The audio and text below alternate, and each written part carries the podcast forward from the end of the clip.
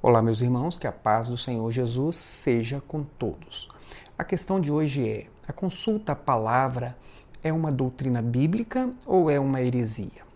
Eu vou apresentar as razões que me levaram às minhas conclusões, mas desde logo eu quero dizer que eu respeito a sua opinião e se as suas conclusões forem diferentes, não tem problema algum. Eu não estou fazendo este vídeo para instaurar um debate, porque eu não tenho o menor interesse em afrontar quem pensa diferente de mim. Minha contribuição, como eu já disse no vídeo introdutório do canal Maranata em Questão, é apenas mostrar o modo como eu esclareci as minhas dúvidas no passado e isso pode eventualmente ser útil a quem tem hoje as mesmas dúvidas que eu tinha enquanto era membro da Maranata. A propósito, para poupar o nosso tempo, eu vou adiantar a vocês qual é a regra que eu estipulei para este canal. Comentários desrespeitosos são sempre excluídos, sem respostas, porque eu prefiro dirigir a minha atenção e gastar o meu tempo com quem tem maturidade espiritual e desejo de entender o que eu estou tentando explicar. E, acima de tudo, quem tem um comportamento cristão saudável. São essas pessoas com, com quem eu vou interagir. Outra coisa que eu preciso esclarecer é que eu não estou preocupado com o que alguém acha que eu posso ou não posso fazer, ou com o que alguém acha que eu deveria ou não deveria fazer.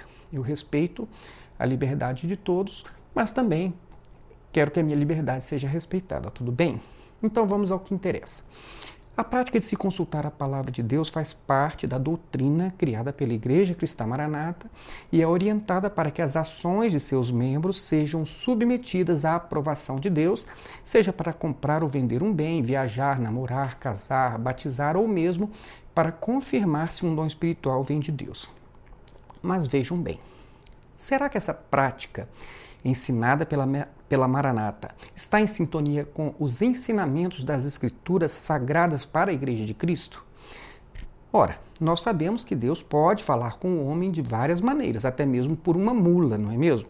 Nós sabemos disso, mas o que nós não podemos perder de vista é que Deus é soberano e fala com o homem se quiser, do modo que quiser e quando quiser. Eu não conheço nenhuma passagem bíblica em que o homem obrigue Deus a falar quando ele quer. Por isso, a doutrina da Maranata sobre consulta à palavra nos leva a uma situação em que o homem pensa que Deus está à sua disposição. Basta ele clamar pelo sangue de Jesus, abrir a Bíblia e pronto, Deus irá responder às suas questões pessoais, particulares, naquele mesmo instante.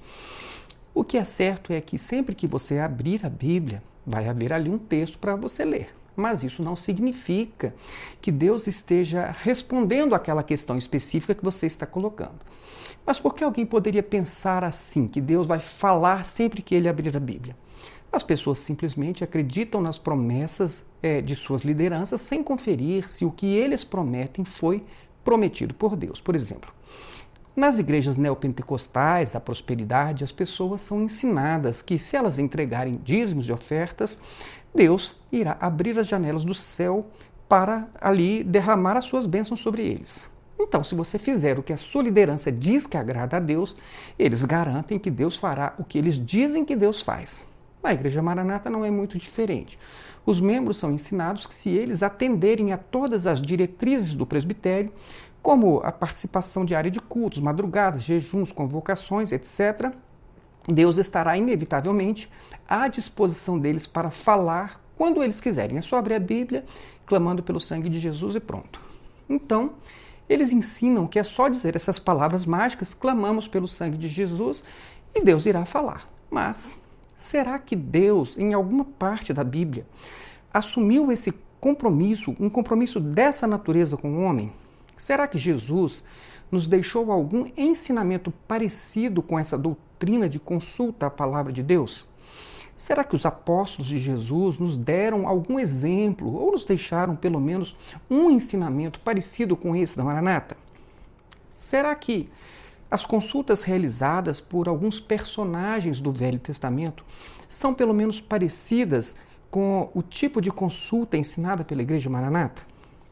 Será que quando os personagens do Velho Testamento consultavam o profeta ou o sacerdote, Deus estava obrigado a falar com eles?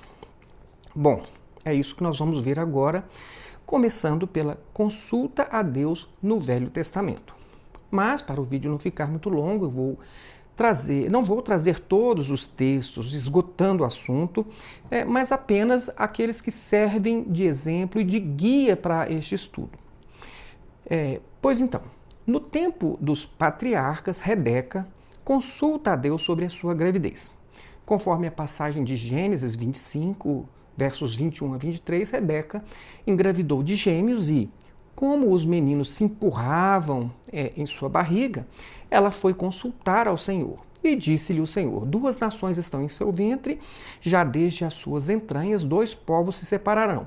Um deles será mais forte do que o outro, mas o mais velho servirá ao mais novo. Gênesis 25, 21 a 23.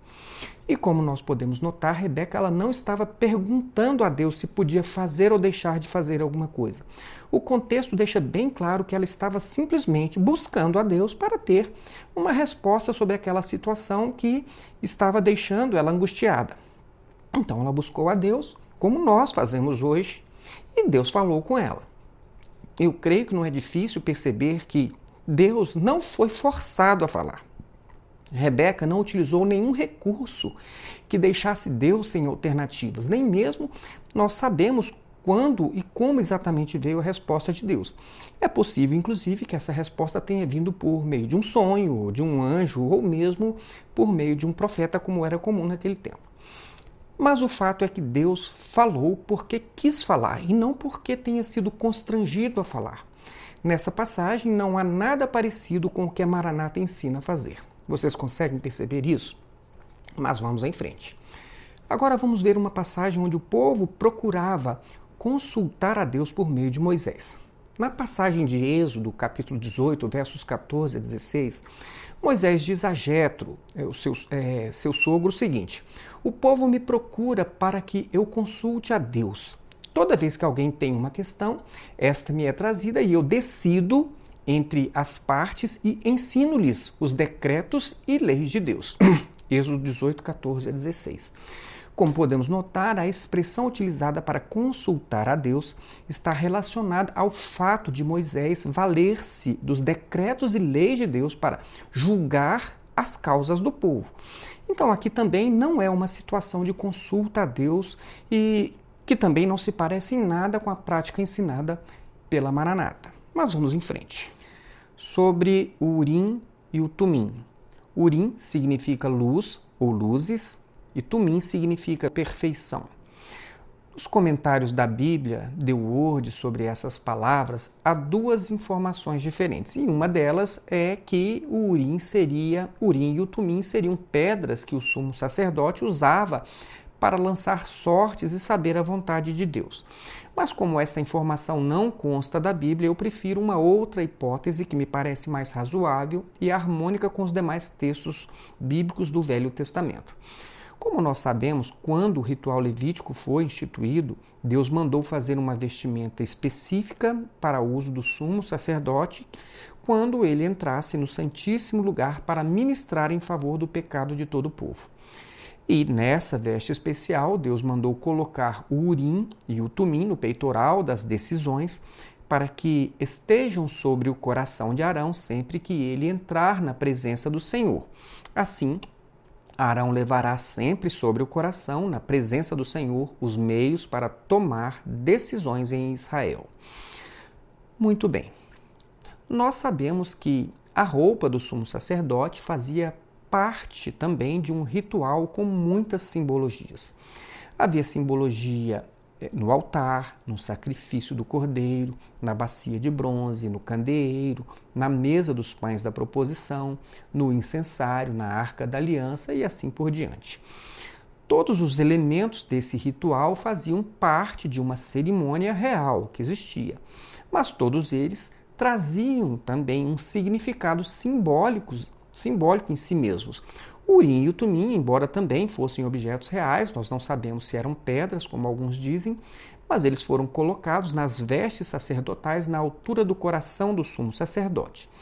E como esses objetos faziam parte de um ritual repleto de simbologias, devemos procurar então entender o significado de Urim e Tumim nesse contexto. Notem que esses objetos eles foram colocados sobre o coração do sumo sacerdote e esse local foi chamado de peitoral das decisões. Então não seria desarrazoado entender que essa simbologia aponta para o fato de o sumo sacerdote ter autoridade para tomar decisões com seu coração. Porque ele era a única pessoa que entrava no Santíssimo Lugar uma vez por ano para expiação dos pecados de todo o povo e, nessa condição, teria condições de ser um porta-voz de Deus. Ora, quando a passagem do Êxodo diz que o sumo sacerdote levava sobre o seu coração os meios para tomar decisões em Israel, significa dizer que Deus o investiu desta autoridade, assim como o vestiu com uma túnica diferenciada. Esse entendimento é totalmente coerente com outras simbologias do Velho Testamento. Por exemplo, após Deus dar a sua lei ao povo, Moisés convocou toda a congregação e disse que a lei e os decretos e as ordenanças do Senhor deveriam ser guardadas em seus corações e fixadas em suas mentes. Isso está em Deuteronômio, capítulo 6, a partir do verso 5, quando Moisés disse ao povo o seguinte: Ame o Senhor, o seu Deus, de todo o seu coração, de toda a sua alma e de todas as suas forças. Que todas estas palavras que hoje lhe ordeno estejam em seu coração amarre-as como um sinal nos braços, prenda-as na testa, escreva-as nos batentes das portas de sua casa e em seus portões. Ora, ainda que fosse possível que alguém amarrasse, né, literalmente, todas as leis de Deus nos seus braços, na testa, nas portas de suas casas, a coerência nos leva a entender que o sentido dessa palavra era espiritual e significava que as ordenanças de Deus deveriam estar em nossas mentes, em nossos lares, e além de ser a motivação do nosso esforço apresentado pela força do nosso braço. Então, do mesmo modo que o povo procurava Moisés para ouvir a sua sentença nas disputas entre as pessoas, como nós vimos no início do vídeo, de um modo semelhante, o povo deveria confiar nas orientações do sumo sacerdote quando eles quisessem então saber a vontade de Deus. Por quê? porque tanto Moisés como o sumo sacerdote eram guardiões da lei de Deus e estavam investidos de uma autoridade para falar em nome de Deus. E, no caso do sumo sacerdote, ele deveria ter luz em seu coração, urim, para tomar decisões com a perfeição e falar a verdade de Deus, o tumim. Por isso, a meu ver, devemos descartar o uso do urim e do tumim como objetos de lançamentos de sortes, como se fossem instrumentos de consulta para se ouvir um sim ou um não da parte de Deus. Neste caso, eu prefiro entender que, sempre que uma questão fosse levada ao sumo sacerdote, todos deveriam aceitar que a sua instrução merecia crédito como se fosse a própria expressão da verdade de Deus. Se vocês prestarem bastante atenção nos textos bíblicos que se referem ao Urim e ao Tumim, vocês vão perceber que a resposta do sumo sacerdote ela não consistia em apenas um sim ou não, mas era uma instrução às pessoas vinda da boca do sacerdote. Nós vamos ver um exemplo disso que eu estou falando. Em 1 Samuel 28:6 temos que Saul consultou o Senhor mas este não lhe respondeu nem por sonhos, nem por Urim, nem por profetas. Nessa passagem, me parece claro que, se o Urim e o Tumim fossem pedras que, ao serem lançadas, respondessem um sim ou não, Saul teria alguma resposta para aquela sua pergunta, não é mesmo? Mas, como o texto bíblico diz que Deus não falou com Saul pelo Urim, o mais razoável é entendermos que Deus não falou com Saul quando ele consultou o sumo sacerdote. Do mesmo modo que Deus não falou com ele quando ele procurou os profetas. Ou seja, mais uma vez nós podemos notar que quando o Velho Testamento diz que alguém consultou a Deus, isso significa que essa pessoa buscou o conselho do Senhor por meio de um profeta ou por meio do sumo sacerdote que, na verdade, eram as pessoas com o conhecimento dos decretos de Deus e, de alguma forma, reconhecidas pelo povo como servos investidos de autoridade para falar em nome de Deus. Logo, Mais uma vez, a conclusão que me parece óbvia é que a consulta a Deus por meio de Urim e Tumim, em sua essência, não tem relação com a doutrina da Maranata, e isso por dois motivos básicos. Primeiro, Urim e Tumim não eram objetos de lançamento de sortes, mas elementos simbólicos que indicavam a autoridade que Deus havia investido no sumo sacerdote para instruir o seu povo. Segundo, o Urim e o Tumim não eram objetos disponíveis ao povo de Israel, como se cada pessoa pudesse consultar a Deus e forçá-lo a falar sobre as suas questões particulares na hora que eles desejassem. Mas vamos avançar um pouco mais. Vamos agora examinar uma passagem do Velho Testamento em que vemos o povo consultando o Senhor. No livro de Juízes, capítulo 1, versos 1 e 2, o povo de Israel se dirigiu a Betel para consultar a Deus sobre uma guerra que iria ser travada contra os cananeus. Mas o texto não diz por que meio ou em que sentido se realizou aquela consulta. O que nós podemos ver na passagem de Juízes é que a resposta de Deus não foi apenas um sim ou um não, mas uma instrução e, inclusive, uma mensagem de fortalecimento da fé. Porque Deus disse: Judá será o primeiro, eu entregarei a terra em suas mãos. Por isso, nós podemos perceber que a consulta foi realizada do modo semelhante ao que se fazia quando o povo procurava Moisés, o sumo sacerdote ou mesmo um profeta para receber uma instrução de Deus. Eles perguntaram então e Deus respondeu pela boca de um profeta, como era comum naquele tempo. A prova disso está no primeiro livro de Samuel, capítulo 9, verso 9, que nos diz o seguinte: Antigamente, em Israel, quando alguém ia consultar a Deus, dizia: Vamos ao vidente, pois o profeta de hoje era chamado vidente. E é exatamente dessa forma que Davi também consultava a Deus. Ele procurava o profeta de Deus para ser orientado sobre alguma questão nacional de vida ou de morte e não apenas para ajudá-lo em suas questões particulares. Vejamos então como foram as consultas no tempo de Davi. No livro de Samuel, vemos algumas passagens em que Davi consultou o Senhor. Eu vou citar apenas duas porque já vai ser suficiente para nós entendermos essa questão. Bom, é, no primeiro caso, né, que eu estou dando de exemplo, Davi consultou o Senhor para saber se ele deveria enfrentar os filisteus e Deus respondeu que sim, mas também lhe disse que ele deveria libertar a cidade de Keila. E, como os soldados estavam receosos, Davi voltou a consultar o Senhor e obteve a seguinte resposta: Levante-se, disse o Senhor. Vá à cidade de Keila, pois estou entregando os filisteus em suas mãos. 1 Samuel 23, 4. Nesse caso, é importante notar que Davi não estava consultando a Deus para resolver alguma questão pessoal e também não estava usando nenhum objeto para forçar Deus a responder um sim ou um não, simplesmente. Pela característica da resposta que veio, né, é, e veio inclusive com um encorajamento, é possível perceber que Davi procurou ouvir o conselho de Deus por meio de um profeta. Outra coisa importante a ser observada é que a palavra do profeta, ela não precisava de confirmação por qualquer instrumento de lançamento de sortes. Já no, caso da Maranata, se você orar a Deus sobre uma questão qualquer e Deus falar por meio de um profeta, a palavra deste profeta deverá ser consultada a Deus. Ou seja, você precisa de uma segunda operação do Espírito Santo para confirmar uma primeira operação do Espírito Santo. Isso é um pouco estranho, não é mesmo? Quem dá, quem é que dá a segunda operação espiritual, que é a consulta, uma garantia de infalibilidade? Ora, se a primeira operação é duvidosa, por que a segunda não seria, se todas passam pelo mesmo canal humano? Bom, mas vamos em frente. Outra passagem sobre consulta a Deus no tempo de Davi está no livro de 2 Samuel. No capítulo 5, a partir do verso 19, vemos que logo após Davi ter sido confirmado como rei de Israel, os filisteus vieram contra ele.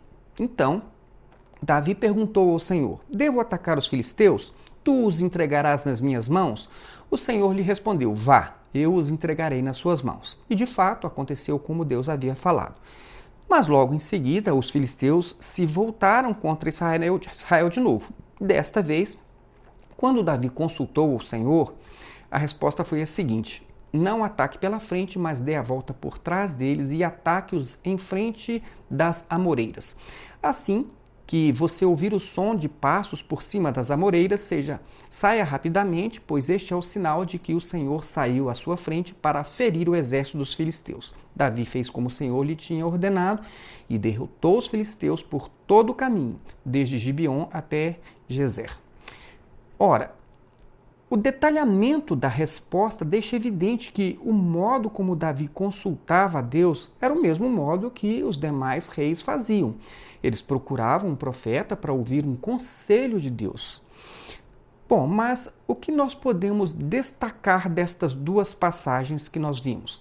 Primeiro, Davi não estava consultando a Deus para uma questão pessoal ou utilizando algum instrumento de sorte aleatória. Aliás, em aproximadamente dois séculos do tempo dos juízes e nos 40 anos de reinado de Davi, simplesmente não há registros bíblicos de consulta a Deus para questões pessoais. Somente questões nacionais relevantes, especificamente envolvendo vida ou morte, eram submetidas a um profeta para que se ouvisse então um conselho de Deus. Então, mais uma vez, nós podemos notar que as consultas constantes do Velho Testamento, elas não têm uma relação com a, a doutrina da Igreja Maranata sobre consulta à palavra. No Velho Testamento, quando alguém consulta a Deus, isso significa dizer que essa pessoa buscou o conselho do Senhor por meio de um profeta ou do sumo sacerdote, que eram as pessoas com o conhecimento dos decretos de Deus e, de alguma forma, reconhecidos pelo povo como servos investidos de autoridade para falar em nome de Deus. Não se trata, portanto, de consultas aleatórias com a utilização de objetos ou textos das Escrituras Sagradas, e muito menos é, obrigam Deus a falar é, ao seu tempo, ao seu modo e à sua hora. Enfim, a conclusão que nós podemos chegar desses exemplos que eu dei do Velho Testamento e que se referem à consulta a Deus são as seguintes. Primeiro, a passagem que Deus diz que Rebeca consultou a Deus nada mais é do que uma referência ao modo como ela buscou o Senhor e o Senhor lhe respondeu. Segundo, a passagem que diz que o povo consultava a Deus por meio de Moisés nada mais é do que uma referência ao julgamento de, que, que Moisés realizava entre as demandas entre as pessoas. Na verdade, Moisés estava apenas declarando a justiça segundo os decretos e as leis de Deus. Terceiro, as passagens que se referem ao Urim e ao Tumim indicam apenas que o sumo sacerdote era a pessoa investida de autoridade para dar instruções ao povo em nome de Deus. Quarto, o meio comum de se obter uma instrução de Deus no Velho Testamento era por meio de profetas ou de homens designados por Deus para transmitir os seus estatutos. E quinto, Deus não pode ser forçado a responder quando não quer falar. Muito bem. Agora que já demos uma passada nos principais textos bíblicos que falam de consulta a Deus no Velho Testamento, vamos ver o que temos sobre consulta a Deus no Novo Testamento. Apenas a título de esclarecimento neste vídeo, quando eu falar Novo Testamento, eu estou é, utilizando como marco temporal não a morte e a ressurreição de Jesus, mas o início dos evangelhos que contam toda a história da vida e da obra de Jesus, que culminou, evidentemente, na sua morte, ressurreição e ascensão aos céus. A ideia aqui não é fazer uma divisão entre ensinamentos do tempo da lei e do tempo da graça, mas apenas separar é, a história entre o antes e o depois de Jesus, que evidentemente é o instituidor de uma nova aliança por meio da sua morte e da sua ressurreição. Tudo bem? Dito isso, nós podemos notar que no tempo do Novo Testamento, aí incluídos os evangelhos, a prática de se consultar a Deus não mais é, era realizada nos moldes do Velho Testamento. Tudo o que se tem após Jesus é uma ação do Espírito Santo, do Espírito de Deus, inspirando o homem ou o orientando. Exemplo disso são a separação de Barnabé e de Saulo, por orientação do Espírito Santo, para uma missão específica, bem como a passagem onde alguns discípulos, movidos pelo Espírito Santo, recomendaram que Paulo não fosse a Jerusalém naquele momento. O fato é que, após uma direção do Espírito Santo de Deus, em nenhum desses casos houve qualquer consulta pra, é, para a confirmação da palavra de Deus. Ora, se Jesus ou mesmo Paulo quisessem que a igreja fizesse algum tipo de consulta para confirmar uma instrução dada pelo Espírito Santo, por que eles não teriam nos dito isso e deixado isso registrado para nós na Bíblia? Meus irmãos, para sermos coerentes com o fundamento da nossa fé, a Bíblia, temos de admitir que se essa prática ensinada pela Maranata fosse algo de Deus e essencial para uma vida dirigida pelo Espírito Santo, certamente Paulo, em algumas de suas cartas, teria orientado a igreja a fazer algum tipo de consulta aleatória aos textos das Escrituras Sagradas que porventura já estivessem escritos. Será que Deus, o Todo-Poderoso, iria se esquecer de nos dar essa orientação é, por meio do seu Espírito Santo? Não parece estranho para vocês que nem Jesus, nem Paulo, nenhum outro apóstolo tenha dado esse tipo de instrução à igreja? Agora vejamos os absurdos que nos levam essa pretensiosa doutrina da Igreja Cristã Maranata. Se somente a partir da fundação da Maranata, no ano de 1968, Deus revelou essa forma de se andar na direção do Espírito Santo e de se confirmar a palavra de um profeta, isso significa então que a igreja do tempo dos apóstolos não andava na direção do Espírito Santo. E isso é ou não é uma loucura? Na minha humilde opinião, quem adota e defende essa doutrina como sendo uma revelação de Deus deve reconhecer a sua própria soberba diante da santa igreja fundada por Jesus. Por quê? porque ele está, na verdade, insinuando que um grupo pequeno de pessoas que fundou uma igreja a partir da divisão de uma outra igreja tem mais relevância diante de Deus do que a própria igreja apostólica. Ora, será mesmo que os milhões de crentes em Jesus que viveram antes da fundação da Maranata agiam então cegamente quando tinham de tratar alguma questão da igreja ou mesmo de seus negócios pessoais? Meus irmãos, como eu disse no vídeo sobre clamor pelo sangue de Jesus, toda heresia nos leva a conclusões absurdas.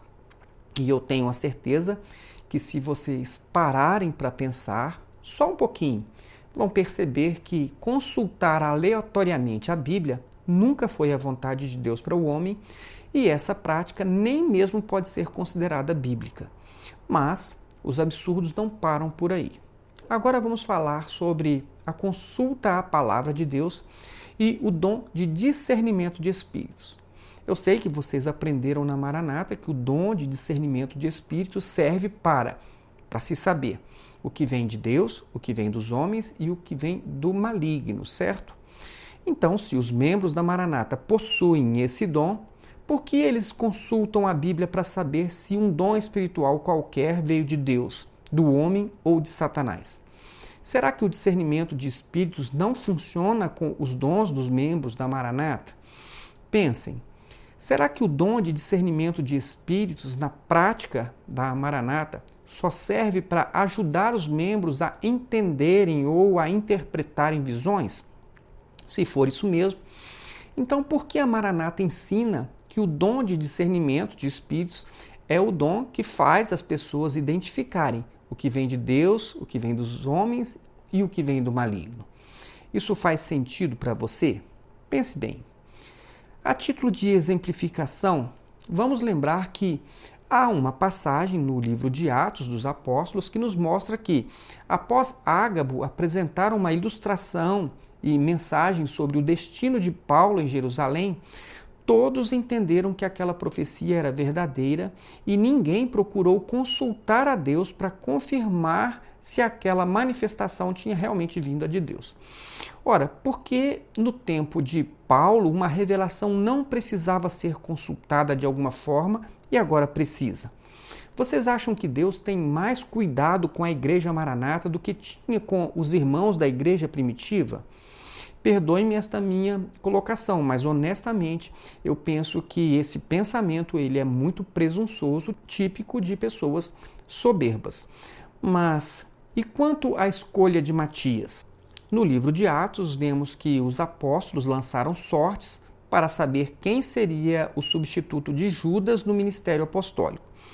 Primeiramente, eles escolheram dentre os discípulos dois é, discípulos de Jesus que estiveram com eles desde o batismo de João até o dia da ascensão de Jesus. Mas eles, quando fizeram essa seleção, eles encontraram dois homens que se encaixavam nos critérios que eles haviam estabelecido: Matias e Barsabás. Então, no intuito de tornar aquela escolha impessoal, eles oraram pedindo a Deus que os ajudasse naquela decisão e em seguida lançaram sortes entre esses dois homens, tendo a sorte recaído sobre Matias.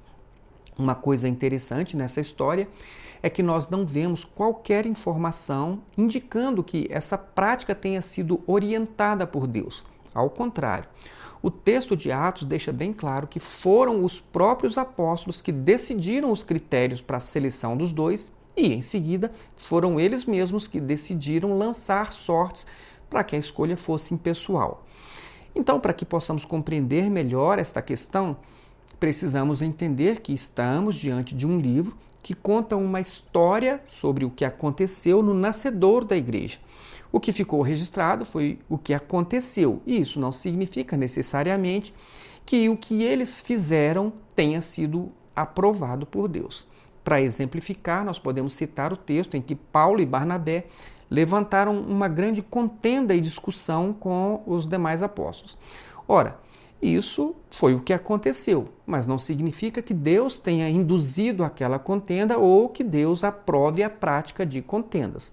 Se um fato histórico não condiz com os ensinamentos de Jesus, eu posso considerá-los apenas como um registro histórico e nada mais. Mas isso não significa que o registro histórico não tenha sido feito pelo Espírito Santo de Deus, já que toda a Bíblia é inspirada por Deus. O que eu posso afirmar é que Deus quis que tomássemos conhecimento desses fatos e, por isso, o Espírito Santo registrou esses acontecimentos, fez com que constassem na história contada por Lucas. Vocês conseguem perceber isso? Mas, se ainda assim alguém entende que essa escolha de Matias nos dá autorização para o lançamento de sortes, devemos observar que essa prática não foi confirmada em nenhum outro texto ou contexto do Novo Testamento. Portanto, não seria razoável levantar uma doutrina sobre um fato bíblico isolado, especialmente quando essa doutrina nos leva aos absurdos que nós já comentamos antes. Muito bem. Agora vamos ver se quando Jesus abriu o livro de Isaías na sinagoga judaica de Nazaré, esse fato pode ser considerado como uma consulta bíblica aleatória. Vamos ver o texto que está no Evangelho de Lucas, capítulo 4, versos 16 a 19. Ele foi a Nazaré, onde havia sido criado, e no dia do sábado entrou na sinagoga, como era seu costume, e levantou-se para ler. Foi-lhe entregue o livro do profeta Isaías, abriu-o e encontrou o lugar onde está escrito: O Espírito do Senhor está sobre mim, porque ele me ungiu para pregar boas novas aos pobres, ele me enviou para proclamar liberdade aos presos e recuperação da vista aos cegos, para libertar os oprimidos e proclamar o ano da graça do Senhor. Agora prestem bem atenção. Uma leitura sincera do texto citado nos leva a reconhecer que Jesus não abriu o livro de Isaías aleatoriamente. Jesus procurou o texto que queria ler. Por isso, o texto diz que ele encontrou o texto que leu naquela oportunidade. E não é preciso de nenhum esforço extraordinário para entender essa questão. Basta ler a passagem de Lucas com o propósito sincero de conhecer a verdade, e isso que eu estou dizendo vai ficar bem claro. Não houve, portanto, nenhuma prática de sortear um texto qualquer das Escrituras Sagradas. Jesus não consultou aleatoriamente, abriu ao acaso as Escrituras Sagradas. Ele procurou e encontrou o texto que queria ler. Muito bem. Agora que nós já demos uma passada nas principais passagens bíblicas utilizadas para mostrar que elas não podem sustentar a doutrina da consulta à palavra de Deus do modo como é ensinado pela Igreja Maranata, vamos ver se a consulta à palavra é uma prática cristã ou uma prática pagã. Bom, embora a prática de se consultar um livro sagrado tenha sido adotada por alguns cristãos, é preciso lembrar que é também uma conhecida prática pagã. Há pelo menos 3 mil anos, os chineses utilizam um livro sagrado chamado I Ching, ou Livro das Mutações. Eles usam esse livro sagrado para saber a vontade dos deuses na solução de suas questões. Quem quiser saber mais detalhes sobre isso, basta consultar a Wikipédia. Mas o fato é que esse livro sagrado chinês, além de ser lido, ele é usado como oráculo. E, segundo a tradição chinesa, para que haja uma resposta divina, o homem precisa formular a pergunta adequadamente. Se o homem seguir o ritual direitinho, os chineses garantem que o oráculo nunca falha. Quem pode falhar é o consulente, mas não o oráculo. Então, se o oráculo falhar, é porque a pergunta não foi bem formulada e a pessoa não tinha clareza sobre o que desejava saber. Por isso, a semelhança da consulta à palavra de Deus com o I Ching não diz respeito apenas à questão da aleatoriedade da consulta a um livro sagrado, mas ao fato de que todos aceitam essa prática como infalível. Se não der certo, a culpa é de quem consultou e não do oráculo. E como o brasileiro adora adivinhações e gosta de consultar oráculos, o I Ching já está disponível, inclusive em uma versão digital, no site da UOL onde o internauta pode fazer as suas perguntas e entrar nesse jogo de respostas. Muito bem. Agora vamos falar um pouco sobre o perigo dessa crença de se consultar a palavra de Deus. Como eu já disse, é, certa vez Saul queria que Deus falasse com ele, mas Deus não queria falar com Saul. Então, a Bíblia diz que Deus não respondeu Saul, nem por sonho, nem pelo sumo sacerdote, no caso Urim, e nem por meio dos profetas. Ora, Deus não queria falar e por isso não usou as formas comuns de falar com o homem. Mas Saul, em sua soberba, não admitia que Deus ficasse em silêncio. Então foi procurar uma pitonisa. E lá chegando, eu pergunto a vocês: Deus falou com Saul? Ele saiu de lá sem resposta? Quem falou com Saul no lugar de Deus? Meus irmãos, prestem muita atenção.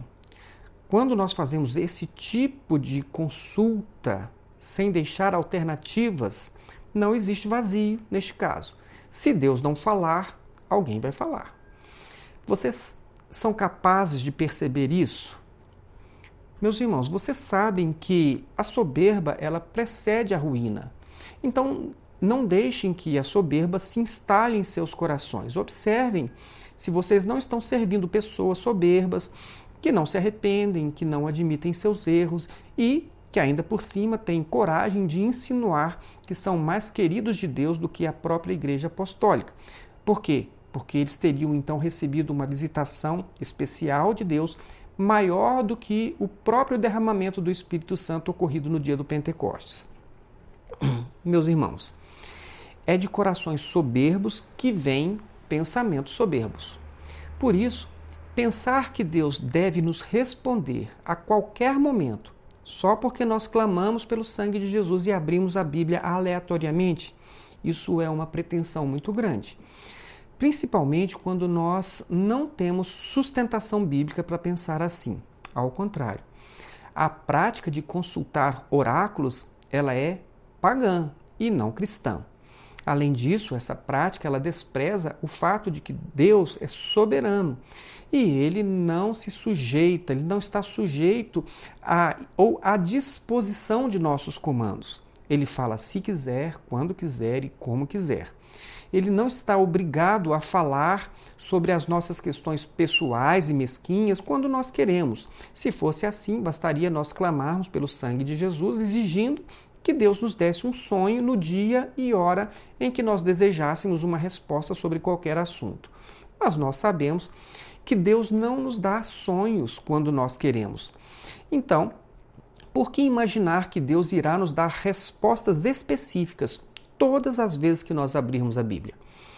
Mas nós precisamos entender o seguinte: nós temos de assumir as nossas responsabilidades pelo resultado das nossas escolhas. Nós não podemos fazer de Deus um ser sujeito aos nossos comandos. E não podemos fazer da Bíblia uma caixinha de sorte. Né? Deus deu a você inteligência para tomar as melhores decisões. Se você pertence a Cristo, crucifique a sua carne com as suas paixões e desejos, ande segundo as orientações do Espírito e viva pelo Espírito. Esse é o ensinamento da Bíblia para os cristãos. Foi assim que viveram os cristãos desde a fundação da igreja, após a morte e ressurreição de Jesus.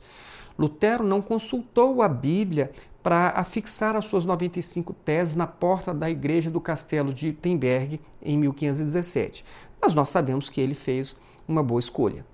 Todos nós acertamos e erramos diversas vezes em nossas vidas, mas se você for uma pessoa de bem, conhecedora da vontade de Deus e que procura andar retamente, com certeza você tem toda a condição de fazer as melhores escolhas. E se você errar, pelo menos não vai chegar ao absurdo de colocar a culpa em Deus, dizendo: Ah, mas eu consultei o Senhor. Ora, essa doutrina ela pode levar você a cometer alguns absurdos diante de Deus. Por exemplo, você pode ser levado à incoerência de consultar a Bíblia para saber se um novo convertido pode ser batizado. E assim você vai estar ofendendo a própria Bíblia. Agora imagine a incoerência de alguém consultar a Deus para saber se pode abandonar um ambiente onde a soberba e a injustiça estejam imperando. E isso quando a própria Bíblia diz que Deus não tem prazer na injustiça e que os arrogantes não são aceitos na presença de Deus.